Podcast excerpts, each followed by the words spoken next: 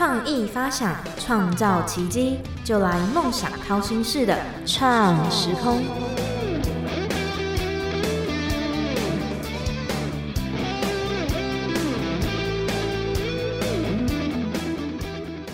欢迎收听《梦想掏心式的创时空》，我是景景。各位听众朋友们，晚安、午安、早安。对于现代人来说，有时候我们内心深处可能会有一些烦恼，或是心里有一些遗憾，一直放着，然后藏着、压抑着，总是在不经意的时候被唤醒、被触发，还不时会无限循环。所以很多时候，你也需要找一个出口或是方向吗？所以，我们今天邀请到奇闻异事工作室的创办人七七来到我们的节目中，跟听众朋友聊聊喽。我们先请创办人跟听众朋友打声招呼。Hello，大家好，我是七，那可以叫我七七，也可以叫我单名一个字的七。那我是目前创办奇闻异事工作室。那我们工作室其实。讲直接一点，就是可以陪大家聊聊天呐。那想聊什么都可以，但是我们主要还是做偏向，就是比如说帮你看前世、帮你指引人生这种方面的事情。那也兼做就是有一些比较能量疗愈、心灵疗愈的服务。所以如果大家有兴趣的话，也欢迎到我们频道上稍微看一下哦。我一开始知道七七的时候，我以为就是单纯做就是心灵工作室，这样就是聊天的。结果刚刚我知道哦，还可以看前世，这样子觉得很特别。那节目中啊，会有两个比较固定的提问。然后第一个的话，就是你觉得自己像哪一种料理或是水果？哦，这个我看到问题的时候觉得挺有趣的，但是也思考了很久。最后我想了一想，发现我自己如果真的要形容，可能是像佛跳墙这道料理。佛跳墙，对。然后重点不是在于它有多费工这个问题，而是佛跳墙的食材，你仔细想想，嗯，其实它的基础食材看起来毫不相干，嗯。那七七本身是一个从兴趣、外貌以及学习的东西，其实都是没有什么关系的人。嗯，学习的东西，那像以前的专业主要是偏向药学这方面专精的部分。嗯，可是兴趣呢，从钢琴、从音乐，呃，从动漫，然后到以前打生存游戏，到这方面，就是兴趣是完全毫不相干的。哦，就是你觉得你跟佛跳墙的食材本身有一点类似，就是你喜欢的东西、你的外表，然后你的专长都不一样，但是组成了一个你这样子。对，组成了一个一道料理。嗯，那你小时候的第一个梦想是什么？小时候的第一个梦想其实挺普通的，就是想要当护理师。当然，这个原因其实有点。嗯，听起来是有一点伤心的原因，因为小的时候身体状况是非常差，差到就是说几乎每周都要去打针，打到就是手背上啊留下一整排打针的痕迹。嗯嗯，那时候的护理师，你只能说他真的很厉害，因为嗯七本身的血管是很细的，很不好找。嗯，可是，在这种情况下，他可以每一次一针就上，而且也几乎不太会痛，所以就觉得护理师是一个真的很厉害的职业。就是从憧憬衍生而出的一个梦想。嗯，那刚刚你有稍微跟听众朋友介绍过你的工作室啊？你的工作室有没有什么比较主打或是大家比较喜欢的服务？我们工作室最主打大家特别喜欢的服务，主要就是帮人家看前世、算名字以及配对护身符这一点。看前世的话就挺单纯的，就是来听一个故事。那如果你喜欢这个故事，我们有提供外带回家，我会把故事写给你。哦，这个是我们比较独门的项目之一。那刚刚也提到说看名字的部分，那比较不好意思是没有办法直接帮大家算一个适合的名字。可是如果说你有一些选项，想要知道说，哎，这名字好不好，或你想要知道自己现在的名字好不好，嗯，那我们也有提供，就是直接帮你看说，哎，你名字的状态，帮你做分析。那最后一个像护身小屋的话，嗯，主要是像帮你配对每个人可能体质啊、生活啊，以及有一些可能需要强化的地方。有些人比较没有动力，他想要有一点动力。有些人容易碰到东西，他不想碰到那些东西，嗯，也就是比较不 OK 的东西。哦，对啊，有些人可能就是想要防小人啊，那我们就会提供各式各样的东西。我会直接去告诉你说，哎，你适合什么样的矿石？嗯，需不需要金属？有些人可能需要木头。哦，那直接去帮你做配对，配对完之后呢，如果 OK 的话，我们也有提供，就是直接帮你做成一个守护小物。嗯，它可以是项链，可以是手链。嗯，那也可以说是吊饰，就是看你想要哪一种，这个也是属于我们特别的项目。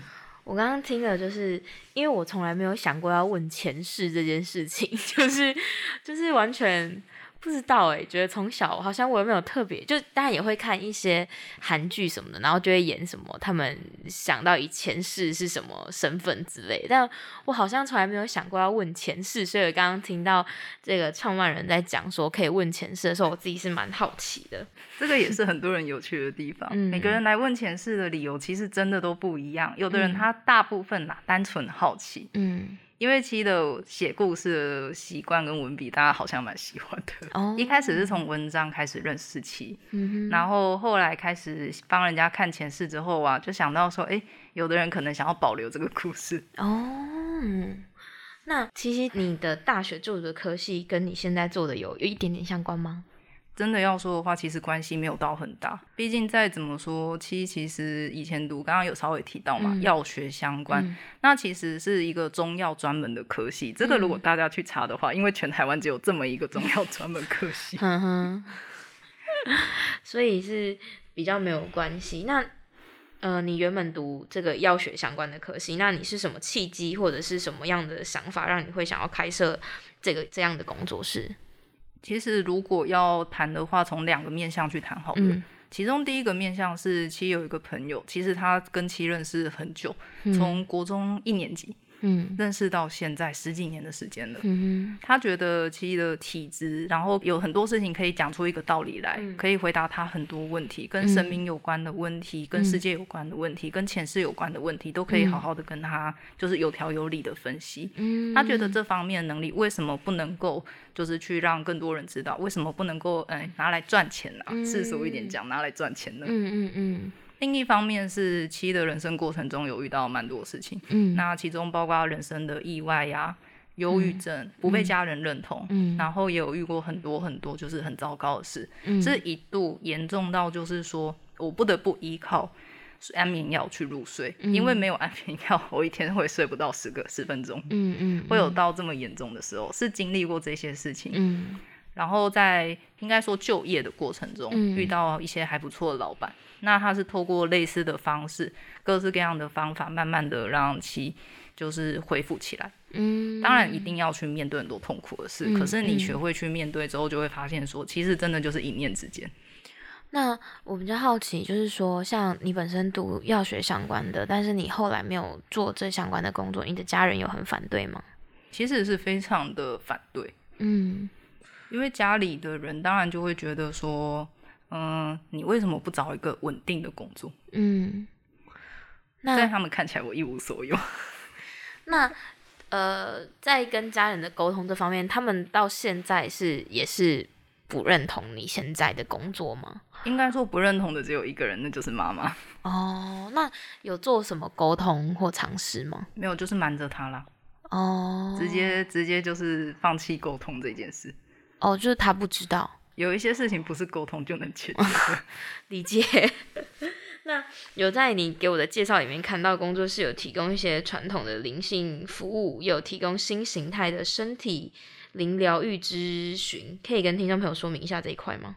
传统性的资传统性的服务最主要啦，除了刚刚看前世、看名字之外啊，我们也有在兼做收金以及各种符咒的应用。嗯，那因为七本身的话是对符咒有稍微做一些研究，所以可以做出比较克制化的符咒哦，针对性质的哦。那这个身形灵疗愈咨询这方面呢？主要是透过像花精，或者是透过我们一定是先透过深深刻的聊天，嗯，那再透过花精。花精它本身是一种就是国外的医疗办法，那算比较新形态的医疗了，嗯，但是这个是有医学根据的，它叫巴赫花精，嗯，那花精这方面的话，有去认真的上过课，它就是我们针对人的情绪。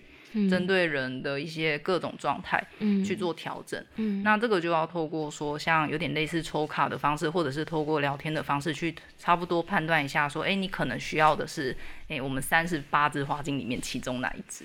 那你刚刚有说跟客人深入的聊天，这个这方面是呃，通常是客人会自己跟你说很多，还是你要去跟他？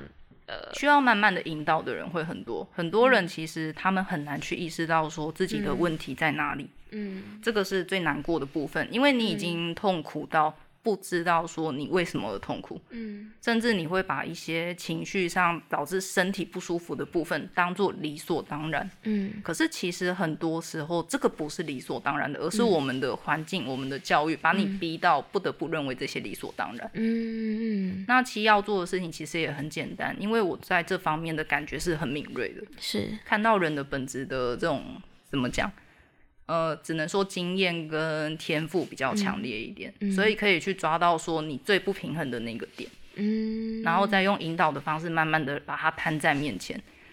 所以你是用聊天的模式就可以知道他心里面不平衡，或是觉得很在意，或是很难过的一些各个方面，这样吗？如果要深入到知道原因，那大概要花一些时间聊天。但如果只是要知道这人现在的状态是好或坏，第一眼就可以了。真的吗？那你觉得我是好还是坏？应该说有很累的地方，我我们外面的那个 副控，他笑得很开心，有很累的地方。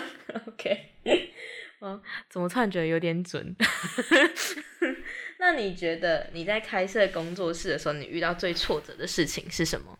果然还是妈妈吧。哦，妈妈。刚刚也提了，有些事情完全不是沟通就能解决的。嗯，那你觉得就是在你你大概开了多久？目前为止已经超过半年的时间。超过半年。那妈妈有做什么非常大的反抗或是反对的事情，让你觉得这为什么要这样子？大概是 他从小到大对我的这个体质嗯就很反抗，哦，从我小的时候开始到长大，他会嗯完全否认我是有这种体质的人。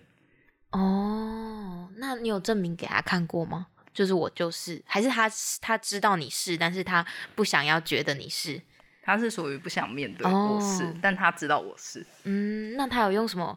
他不是有的人会就是会带去庙里面啊，哎、那说中了。所以他带你去庙里面，那你有很反抗吗？还是去了也没用？我我以前是个听话的小孩，嗯所以就是乖乖的就跟过去。哼，那至于结果如何呢？我现在还是做这个啊、哦，OK，那呃，因为你要提到，就是妈妈其实有部分还是不知道，但是这又这个也是你的挫折。你觉得未来你觉得有什么转折点可以把这件事情温和化之类的？嗯，讲直接一点，沟通虽然不行，可是时间还是可以去等。嗯，他虽然到现在还觉得说，嗯，觉得说我这种体质怎么可能真的？他很反对我拿这个做职业。嗯可是到现在吧，有的时候他遇到一些事情的时候，还是会主动问我说：“你可不可以帮忙收金一下？”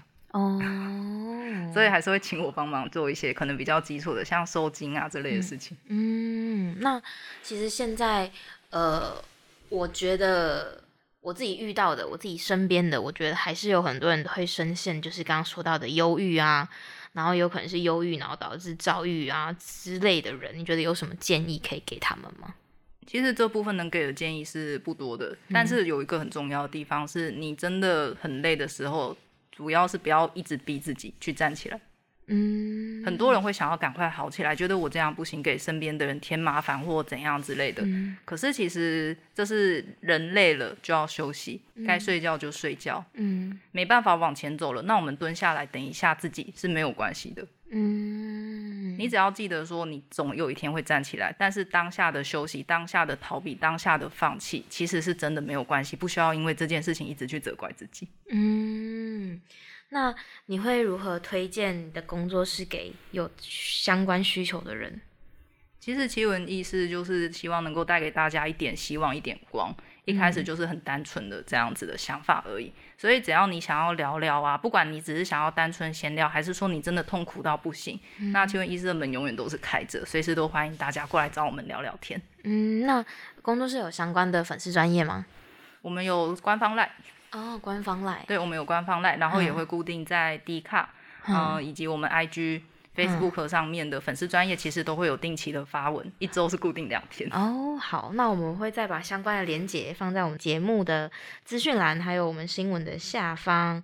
那我们最后，我们请七七跟听众朋友推荐一下、呃、宣传一下自己的工作室好了。嗯嗯，我们工作室的性质呢，我们有一些，我们是文青型的工作室，嗯所以我们最能够保证的是，我们提供给大家的护身符是绝对好看的。哦，绝对不会像呃可能整串的珠子这种画面。喜欢什么样式，喜欢什么款式，我们都可以帮人家刻字化。嗯嗯嗯，那我们呢，除了帮你看前世呢，也可以就是让你保留你的前世小故事。除了欢迎找我来聊天之外呀，哦，也很欢迎大家偶尔就是来看看文章啊，泡泡茶，留留言啊，这个我们都 OK 的。OK，我觉得刚刚说这个文青小物的这个部分很特别，就是嗯，因为有时候我们出去，不管是到庙里面的一些符，或者是一些戴在手上的珠珠，我觉得有时候有些年轻人就觉得很犹豫，对我要戴吗？我们就是考虑到这件事情，嗯然后符咒啊那些东西长得又不是很好看，而且是有效期性的。哦，但我们的小物啊做好之后啊，原则上是你如果好好保养是可以戴一辈子，哦，它就会保护你一辈子的那种。非常的特别，就是仅仅见识到一个很不同的职业、不同的工作室。如果有听众朋友想要了解自己的前世，或者是想要聊聊，嗯，不管是很忧郁啊，还是很痛苦的时候，都可以到我们七七的工作室，在台中嘛。对，在台中，嗯，好的，那我们今天节目也很快就到达尾声喽。我们谢谢七七来到我们节目中的分享。那我是创时空的景景，我们下次见喽，拜拜。拜拜拜。